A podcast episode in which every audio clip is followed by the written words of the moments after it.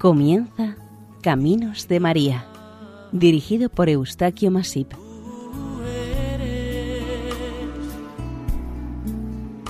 entre todas las mujeres. Nuestra cordial bienvenida a Caminos de María, un programa realizado por el equipo de Radio María Nuestra Señora del Lledó de Castellón. Les ofrecemos hoy el capítulo dedicado a Nuestra Señora de Grushev o Grushevo, venerada en Ucrania.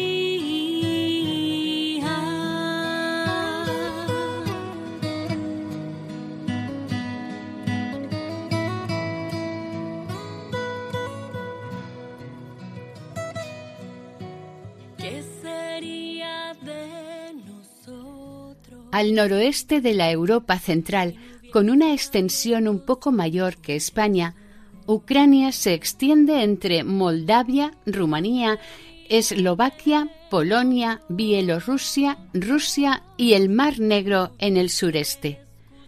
Ucrania está considerada como el granero de Europa por su enorme producción de cereales.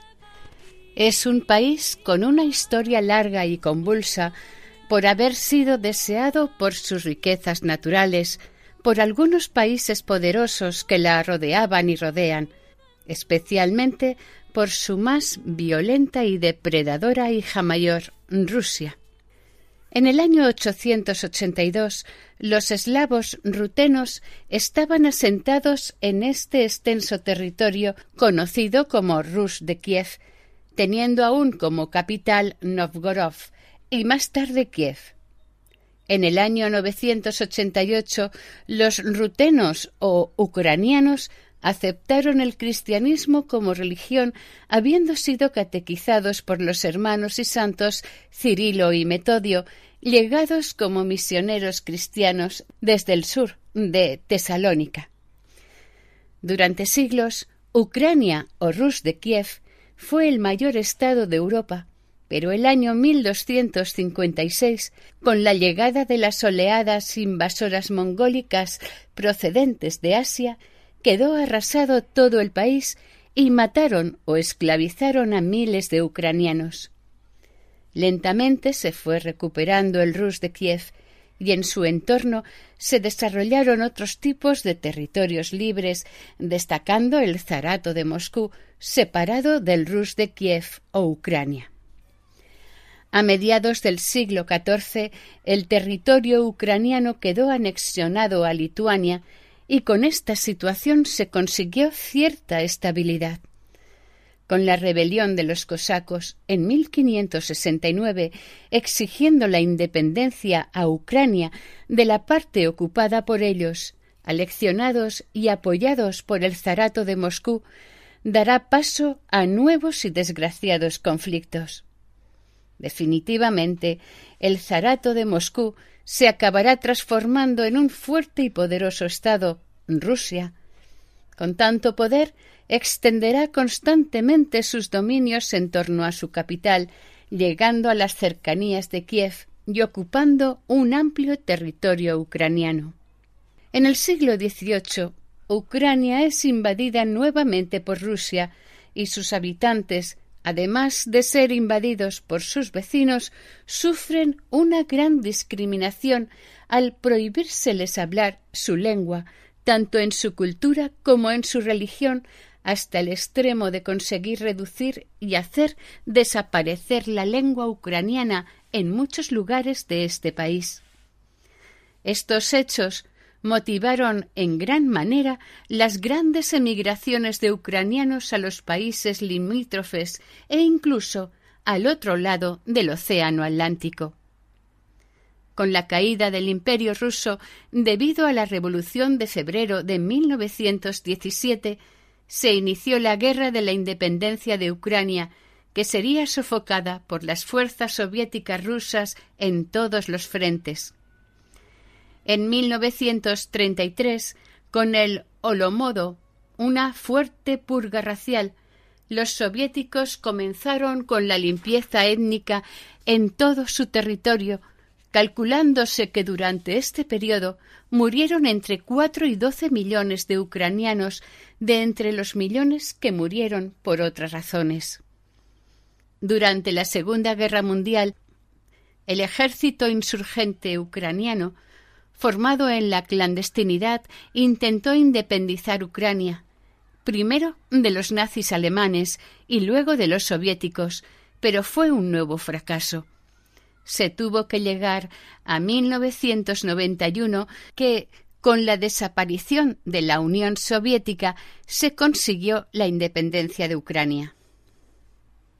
En ese momento, una serie de ataques, revueltas e inestabilidad política y social fueron menguando las esperanzas puestas en esa independencia tan esperada y deseada.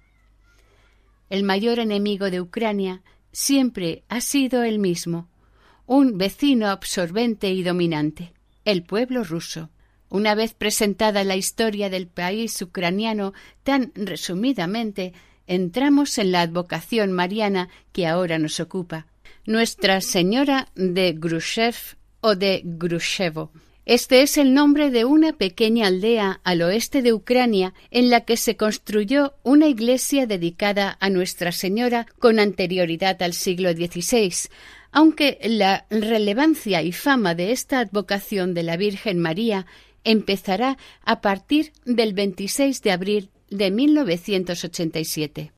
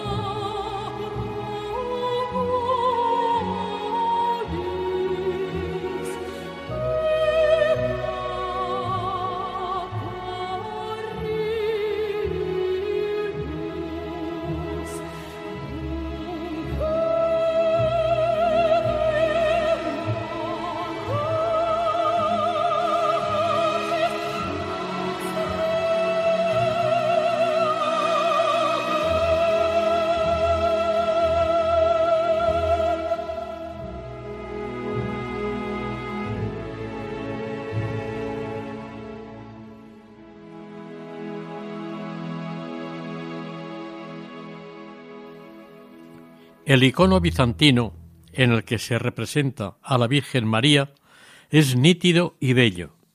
Al contemplarla, lo primero que atrae a la vista es el rostro de Nuestra Señora, perfectamente realizado y ligeramente moreno. Sus ojos, abiertos y penetrantes, casi obligan a mirarla, lo que lleva a quien la contempla a observar el resto de detalles de su cara, amplias cejas, nariz recta, labios pequeños, sin amago de sonrisa, y un fuerte mentón.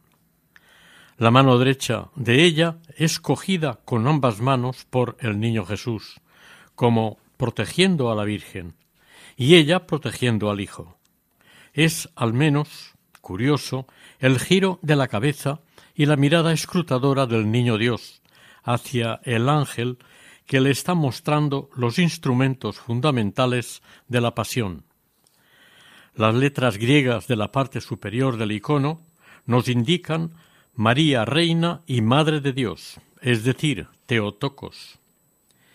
Existen noticias de que en el siglo XV, en aquellos tiempos de la guerra de los cosacos, la imagen de la Virgen María se apareció varias veces a diversas personas en esta pequeña localidad ucraniana de Grushevo. Se sabe que en el siglo XIX volvió a aparecerse salvando a las gentes de la epidemia del cólera. Una nueva presencia de la Virgen ocurre en el mes de mayo de 1914. Por último, que se sepa, fue la aparición de Nuestra Señora a finales de abril de 1987. A finales del siglo XVI, la Virgen apareció en la aldea de Grushevo. Era el tiempo en que sucedió la guerra entre los cosacos ucranianos y los polacos impactó tanto a los creyentes esta aparición que desde ese momento no dudaron en divulgarla por todas partes, de tal modo que la aldea de Grushevo empezó a ser un lugar de peregrinación mariana para los cristianos ucranianos y polacos. Al inicio del siglo XIX, en 1806, volvió a aparecer la misma Virgen, la misma imagen, en un momento que se había declarado una gravísima epidemia de cólera. En el lugar de la nueva aparición crecía un enorme sauce. Como era un viejo sauce, dentro de su tronco se le fue haciendo un hueco, que cada vez se hacía más grande y se llenaba frecuentemente de agua.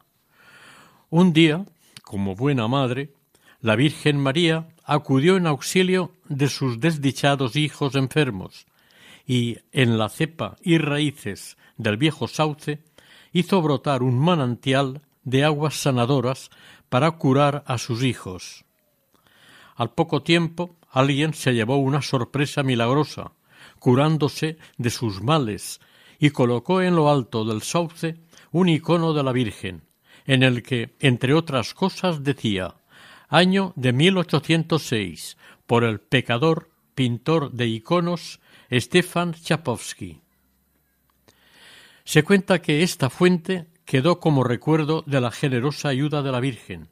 Naturalmente, los peregrinos acudieron a este lugar milagroso ante la fama sanadora adquirida. Estos hechos de 1806 no alegraron precisamente a la autoridad eclesiástica. En realidad tuvieron miedo, por temor a que rebrotara el viejo paganismo eslavo.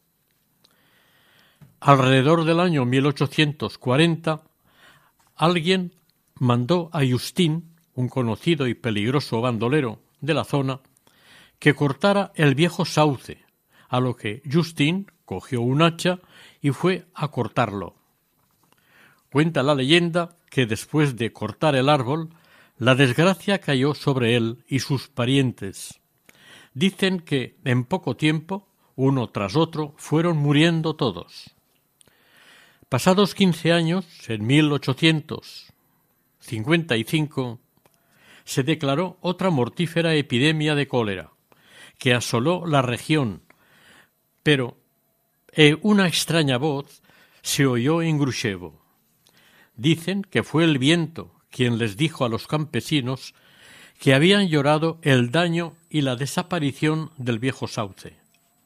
Decía la voz que, por la profanación de aquel lugar sagrado, padecían tan terrible mal, pero la epidemia, al instante, cesaría si fuera por bien restaurado.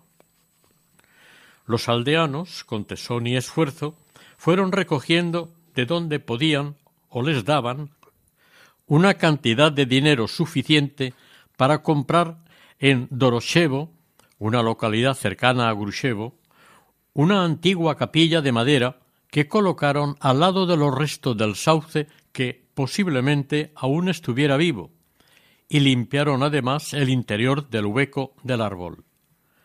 Se levantó un altar y sobre él se puso el icono original, de tal manera que tuvieron de nuevo sauce y fuente. Tres días tardaron en restaurar todo, y sorprendentemente la epidemia de cólera desapareció radicalmente.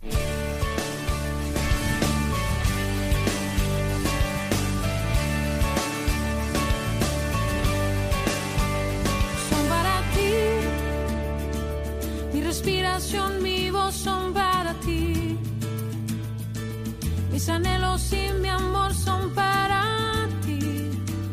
Son para ti. Esas fuerzas que me has dado, la porción que me ha tocado, son para ti. Son para ti.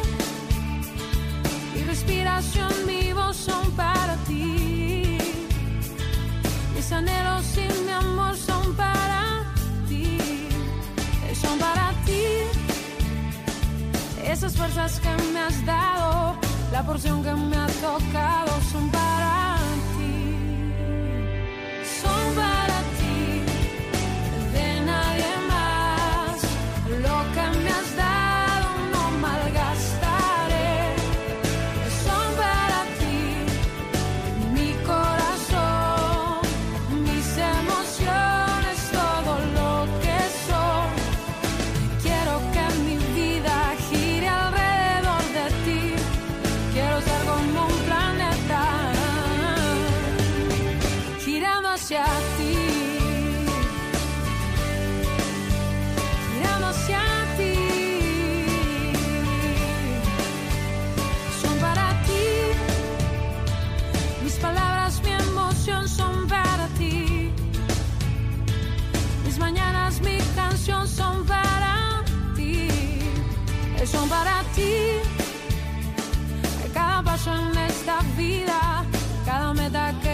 consiga son para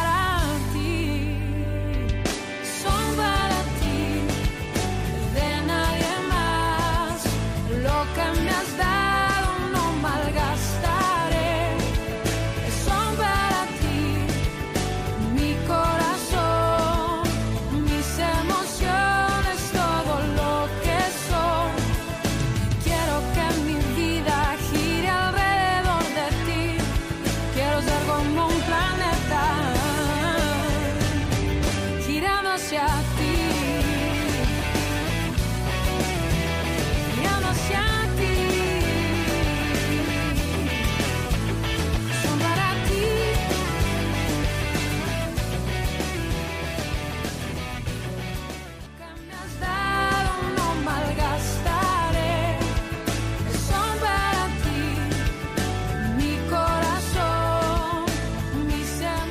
Les recordamos que están ustedes escuchando en Radio María el programa Caminos de María, hoy dedicado a la advocación de Nuestra Señora de Grushevo.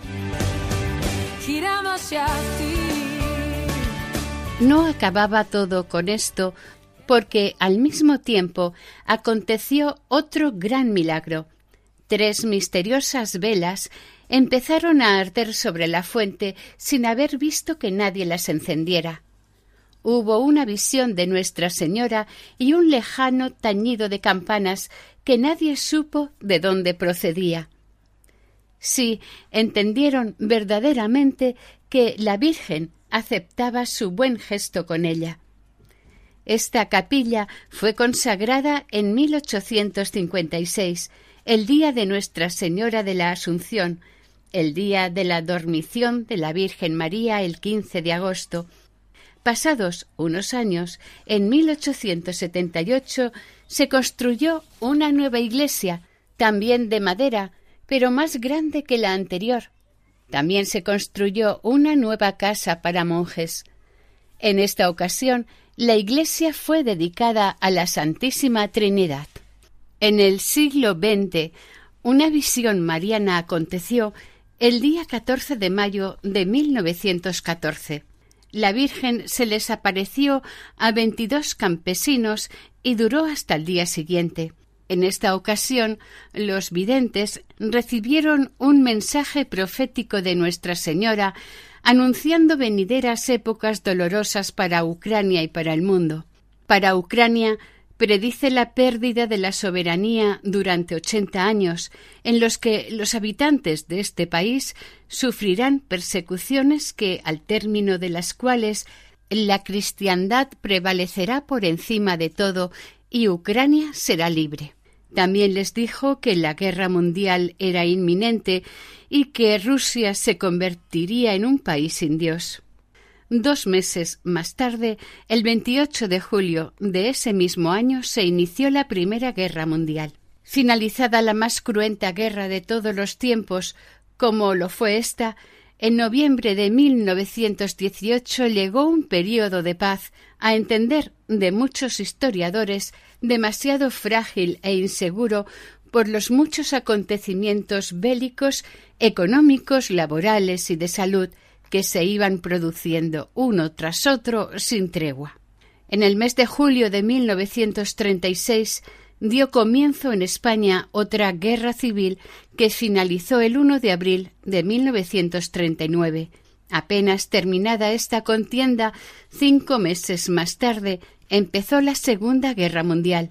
El día 1 de septiembre de 1939 estalló esta nueva guerra que rápidamente se extendió por todo el mundo y no se terminó hasta el 2 de septiembre de 1945. Este fue un tiempo muy doloroso para Europa y todos los territorios que se vieron involucrados en tan gran desastre. Las advertencias dadas en las diversas apariciones marianas se cumplieron y aunque una importante cantidad de creyentes tuvo presente los mensajes marianos, como siempre, la inmensa mayoría los negó o los despreció. A mitad de los años 50, entre 1954 y 1955, Nuestra Señora se apareció en Ucrania hasta once veces y sus mensajes no eran diferentes a los dados en Fátima y Medjugorje. El 26 de abril de 1987, la niña María Kizin de unos diez años, salió de su casa en dirección a la escuela. Apenas había dado unos pasos, se dio cuenta de algo extraño en la capilla que tenía al lado de casa. Una serie de luces parecían salir del interior de la capilla consagrada. Y María se paró para ver mejor lo que estaba ocurriendo. En sus observaciones le llamó la atención la figura de una mujer vestida de negro que llevaba un niño en sus brazos. Estaban en una de las caras de la torre octagonal que cubre la cúpula de la capilla. María, sorprendida, se vuelve a casa y avisa a su madre Miroslava de lo que estaba pasando junto a la torre de la capilla. La madre, nada más ver la desconocida imagen de la Virgen con el niño, reconoció a Nuestra Señora y emocionada le dijo a María, su hija, que se arrodillasen juntas para rezar. La imagen de la Virgen continuó visible durante un mes. Unas veces en el vano de una ventana de la torre del campanario, otras veces sobre la cúpula y en otras más en el aire sobre la capilla. Iba vestida con un manto negro y aparecía muy pronto por la mañana. Estaba largo tiempo en el balcón de la capilla, luego bajaba y, desplazándose, hacía un gran círculo perfecto alrededor de un antiguo árbol de la fuente y de la primitiva capilla. La imagen era la de una bella silueta femenina, era una figura humana que tenía el porte de una gran señora. De sus manos irradiaban unos maravillosos rayos de luz intensa. Aunque mis ojos no te puedan ver, te puedo sentir.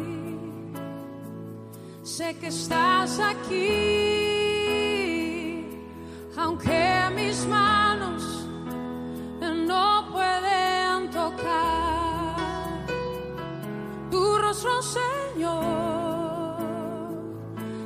estás aquí.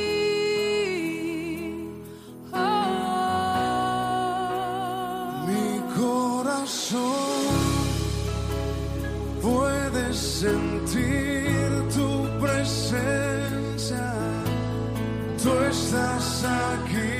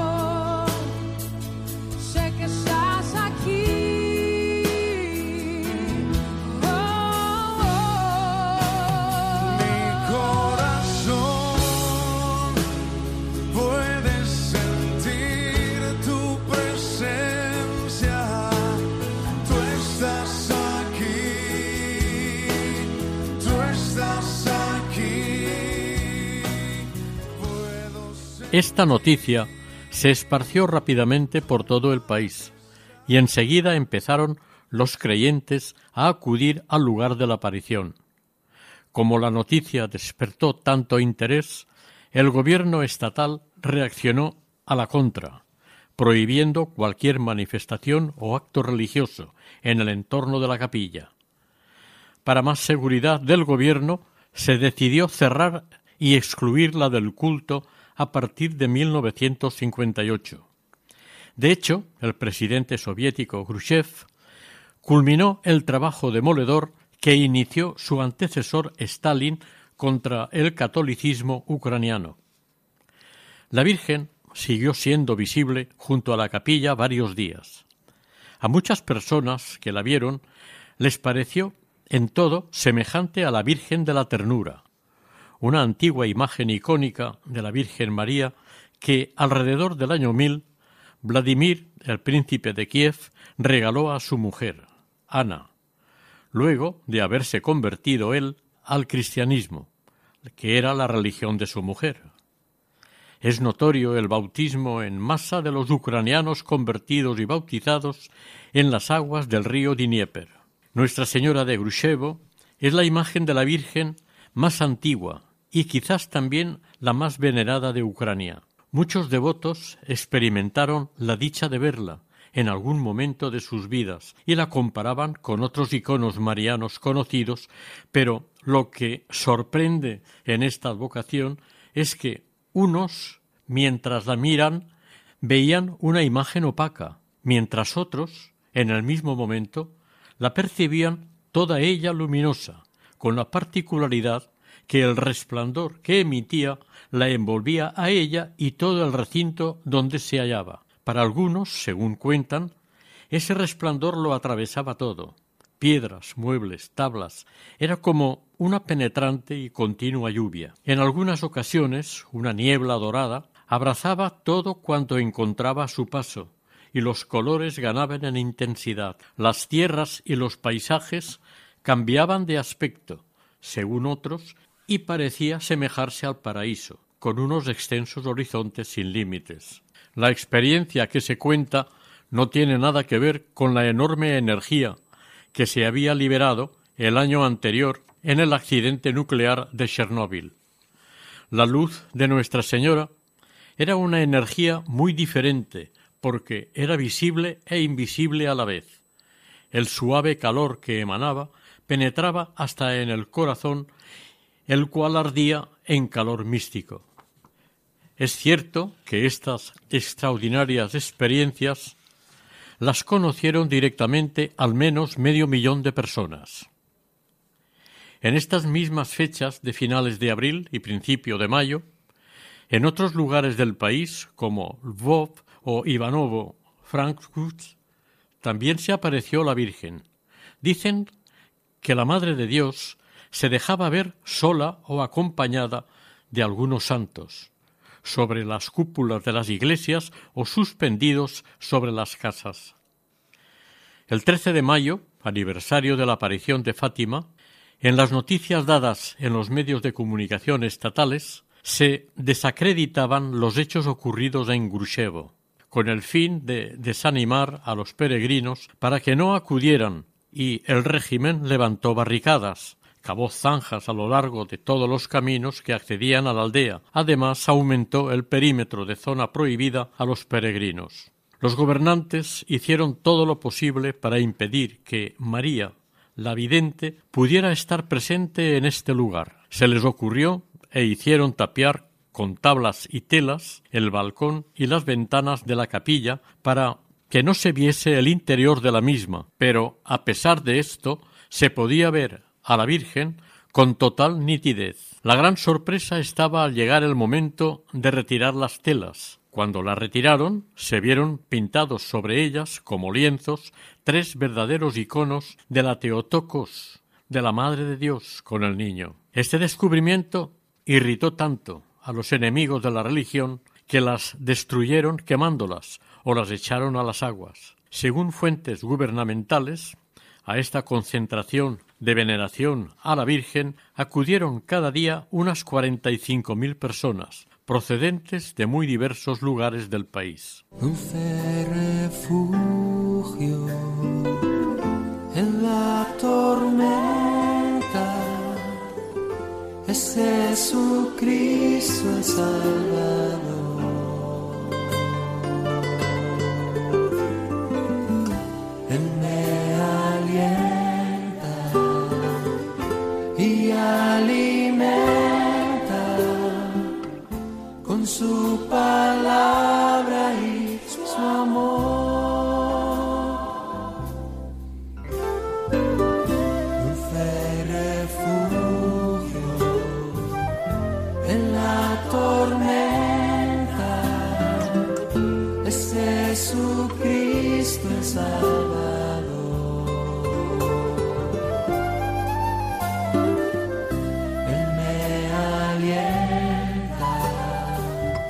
Y alimenta con su palabra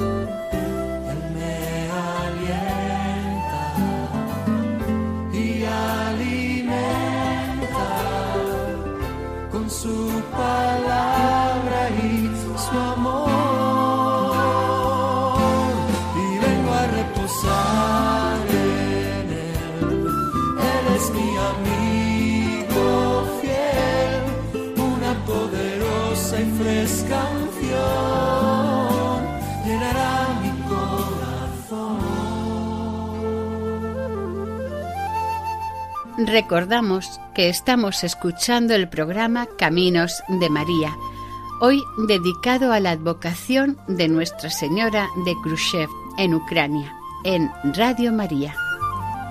Las autoridades intentaron cortar las carreteras, cerraron las iglesias, sobre todo la de las apariciones, amenazaron a los habitantes de Grushevo a denunciarles por colaboracionistas uniatas si acogían en sus casas a los peregrinos. Con altavoces explicaban que todo esto era un engaño óptico, pero nada. No pudieron con la fuerza del pueblo.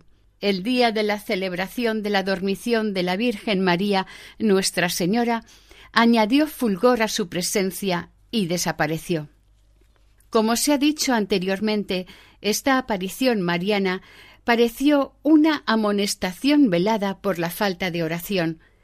De hecho, a María, la joven vidente, algunas veces le pedía incluso llorando que se hiciera más penitencia para la remisión de los pecados de la humanidad. Otras veces invitaba a la penitencia para la conversión de Rusia, aconsejando el rezo del Santo Rosario como mejor arma contra la maldad. Otra recomendación de la Virgen a la vidente fue que no se olvidasen de los fallecidos en el desastre de Chernobyl, el cual fue una advertencia y muestra para Ucrania y el resto del mundo. Conviene recordar que la aparición del 26 de abril ocurrió el mismo día y a la misma hora del desastre nuclear de Chernobyl un año antes. El mensaje de la Virgen de Grushevo en abril de 1988 a María Kithin fue el siguiente. Es por pedido directo de ustedes y por la sangre de los mártires que sucederá la conversión de Rusia. La penitencia y el amor unirá los unos a los otros. Están por llegar los tiempos que han sido preanunciados como el final de los tiempos. Miren la desolación que circunda al mundo, los pecados, el genocidio. Si Rusia no vuelve al cristianismo, habrá una tercera guerra mundial y el mundo entero se encontrará delante de la ruina. Enseñan a los niños a orar, enseñen en verdad, recen el Santo Rosario, es el arma contra Satanás. He venido a confortarlos y a decirles que el sufrimiento acabará muy pronto. Yo voy a protegerlos para la gloria y el futuro reino de Dios en la tierra, que durará mil años. El reino del cielo y de la tierra está al alcance de la mano. Él solo vendrá con penitencia y el arrepentimiento de los pecados. Muchos vendrán como falsos mesías y profetas. Estén atentos. No hago distinciones de la raza o de religión. Ustedes en Ucrania han recibido el conocimiento de la única verdad, la Iglesia Apostólica, el Dios eterno os llama. Por eso estoy aquí y he sido mandada a ustedes. A pesar de las largas persecuciones, ustedes han aguantado y no han perdido la fe, la esperanza y la caridad. Sorprendentemente, en la Iglesia católica, los ortodoxos griegos, los demás ortodoxos e incluso los musulmanes puede decirse que aceptan y asumen los diferentes puntos del mensaje recibido en el lugar de los milagros en Grushevo. El cardenal Lubashishky primado de la Iglesia de Ucrania, no ha dudado en afirmar que estas apariciones han consolidado la fe en las gentes creyentes de Ucrania. Estas apariciones marianas de Grushevo a partir del siglo XIX despertaron el interés del Vaticano. Su Santidad Juan Pablo II decidió prudentemente pedir la máxima información de estos hechos extraordinarios no solamente sobre este caso, sino también y sobre todo de las reacciones que provocaron entre la gente y a las autoridades de la Unión Soviética. En los medios vaticanos se pensó que este caso de las apariciones podría constituir una buena prueba para conocer mejor cuál sería la reacción del presidente soviético, Mikhail Gorbachev, ante este delicado y complejo momento como es el mundo de la religión. Evidentemente, al Vaticano le preocupan los movimientos de reforma y cambios que se estaban dando en ese momento en la Unión Soviética en casi todos los aspectos sociales y en particular el referido a la libertad religiosa, aunque en verdad siguió quedando todo igual. Es grande. Tu fidelidad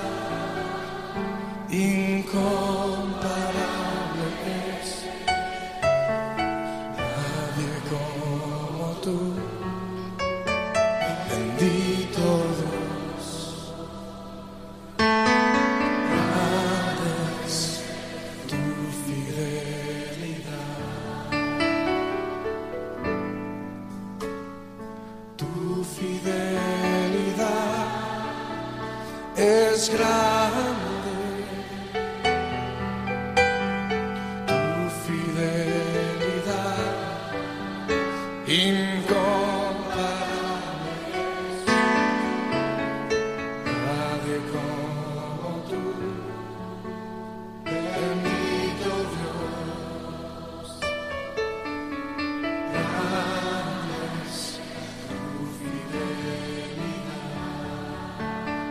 decirse una vez más, Señor. Tu fidelidad es grande.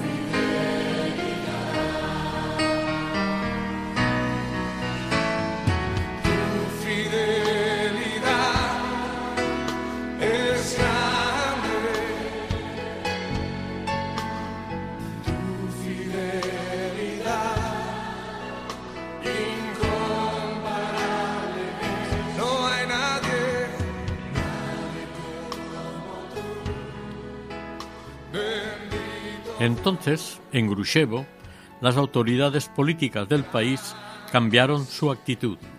Se comportaban prudentemente, según indicaban los informadores vaticanos. La radio vaticana, cuando informaba sobre este tema en sus informativos, destacaba la actitud de la policía, la cual seguía los acontecimientos de cerca y solamente se limitaba a vigilar que los numerosos peregrinos a Grushevo se comportaran adecuadamente y sin causar incidentes. Curiosamente, el Estado soviético era conocedor de lo que estaba pasando y sabían perfectamente cómo se desarrollaron los hechos más o menos. La Virgen se apareció a una mujer que miraba desde fuera a través de una ventana, en una pequeña ermita o capilla abandonada cerca de Grushevo. La policía, sin embargo, rodeó el edificio para que nadie se acercase, pero la gente empezó a ver cada día a la Virgen fuera de la capilla, a partir de la celebración del Día de la Asunción. La devoción motivó y movió a los creyentes que se volcaron al conocer lo que ocurría, acudiendo a la capilla de esta aldea y empezaron a acudir en peregrinación a visitar a la Virgen. Esto provocó que los hostales y las pensiones de este lugar quedaran muy pronto totalmente ocupados, por lo que los peregrinos hubieron de acampar en los alrededores.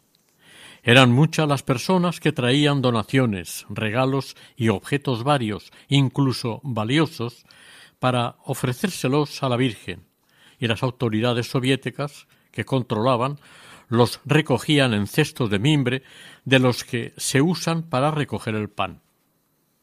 En general, quienes afortunadamente lograban ver algo que tuviera que ver con Nuestra Señora, contaban que no era una figura especialmente clara y definida.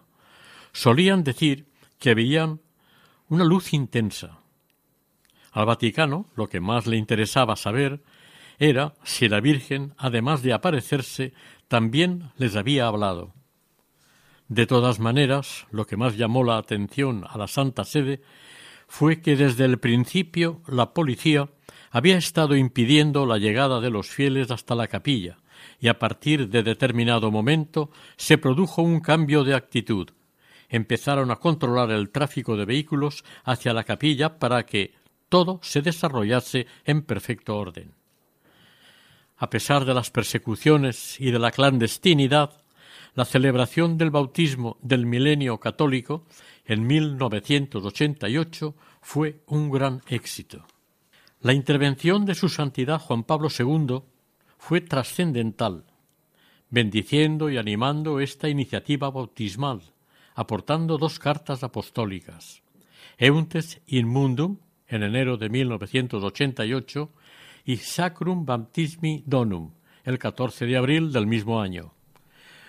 Cuando el Santo Padre acudió a la Catedral de Kiev, Santa Sofía, en peregrinaje espiritual a los pies de Nuestra Señora de Vladimir, la Virgen de la Ternura, en el parete indestructible, pidió a los fieles plena confianza en la Madre de Dios, en todos los acontecimientos venideros de la comunidad católica de Ucrania. El 9 de julio de 1988, en la vigilia de la solemne celebración, su santidad inició su homilía con un canto a la Virgen. Al mediodía del día siguiente, en el rezo del Ángelus, oró ante la imagen de la Virgen para que intercediera ante Dios para que en el nuevo milenio se tuviera plena libertad para profesar la fe y recuperar la total unidad de la Iglesia. Estas oraciones y ruegos para muchos creyentes fueron proféticos, puesto que, un año después, la perestroika trajo a los católicos y demás creyentes ucranianos el reconocimiento legal de practicar su religión. Tus ojos revelan que nada puedo esconder, que no soy nada sin ti, oh fiel Señor. Todo lo sabes de mí cuando miras el corazón, todo lo puedes ver muy dentro de mí. Lleva mi vida a una sola verdad, que cuando me miras, nada puedo ocultar.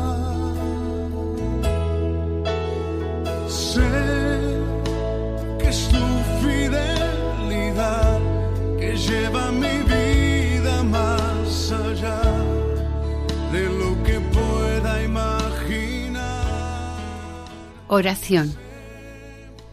Santísima Virgen María de Grushevo, tú que nunca abandonaste a tus hijos, intercede ante tu Hijo nuestro Señor, para que Ucrania y sus habitantes sean protegidos y se salven de todo mal, que la paz vuelva al país con los menos daños posibles.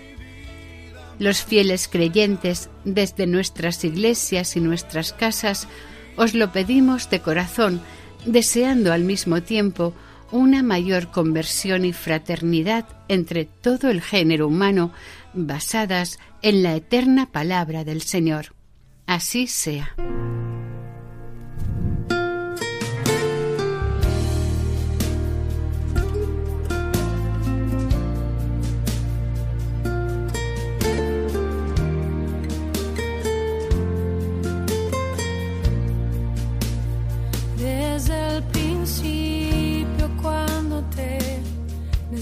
Necesité, desde el momento cuando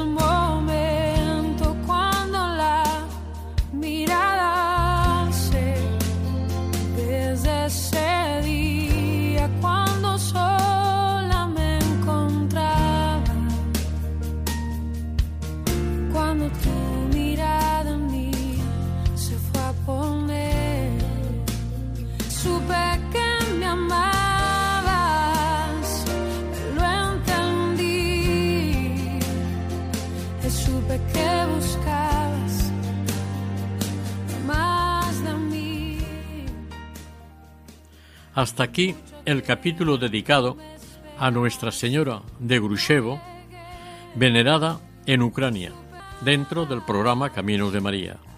Si desean colaborar con nosotros, pueden hacerlo a través del siguiente correo electrónico caminosdemaria@radiomaria.es.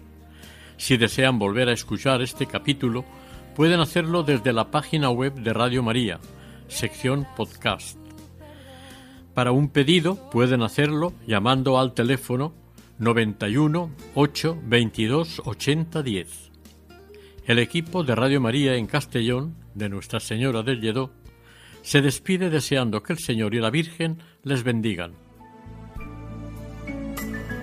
María,